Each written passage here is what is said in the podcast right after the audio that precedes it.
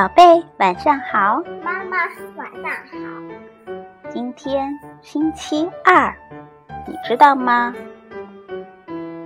我知道。今天在学校里过得愉快吗？愉快。那今天妈妈给你讲一个猴子捞月的故事吧。猴子怎么捞月亮啊？听妈妈讲完不就知道了吗？好吗？好。猴子捞月。一群猴子在森林里蹦蹦跳跳、打打闹闹，玩得好开心啊！突然，一只到井边玩的小猴子大叫：“不得了啦！月亮倒到井里去了！”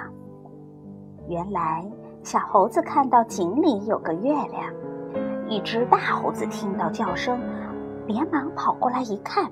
也吃了一惊，跟着大叫起来：“糟了，糟了！月亮倒到井里去了！”他们的声音惊动了一群猴子。老猴子带着一大群的猴子朝井边走了过来。当他们看到井里的月亮时，都惊叫了：“完了，完了！月亮真的掉到井里去了！这到底是怎么回事呢？”猴子们开始你一句我一句的讨论起来。最后，老猴子说：“大家别嚷嚷了，我们快想办法把月亮捞起来吧。”井旁有一棵大树，老猴子率先跳了上去，突然头朝下倒挂在树上。接着，其他的猴子都学老猴子的样子，一个个的跳了上去。大家，你抱我的腿，我勾你的头，变成了一个长长的梯子，一直升到井中。小猴子挂在最下面，一伸手就可以抓住月亮了。小猴子将手伸到井水里，对着明晃晃的月亮一抓，可当他把手从水里拿出来的时候，却发现自己只捞到了几滴水珠。小猴子就这样不停地抓呀捞啊，折腾了老半天，依然捞不到月亮。怎么就是捞不到月亮呢？小猴子非常疑惑地自言自语。倒挂了半天的猴子们都觉得很累很累，有点支撑不住了。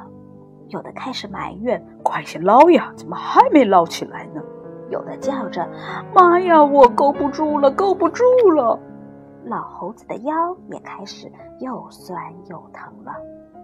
他猛一抬头，忽然发现月亮依然在天上，于是大声说：“不用捞了，不用捞了，月亮还在天上呢。”猴子们抬着头看着天，啊，月亮真的好端端的在天上呢。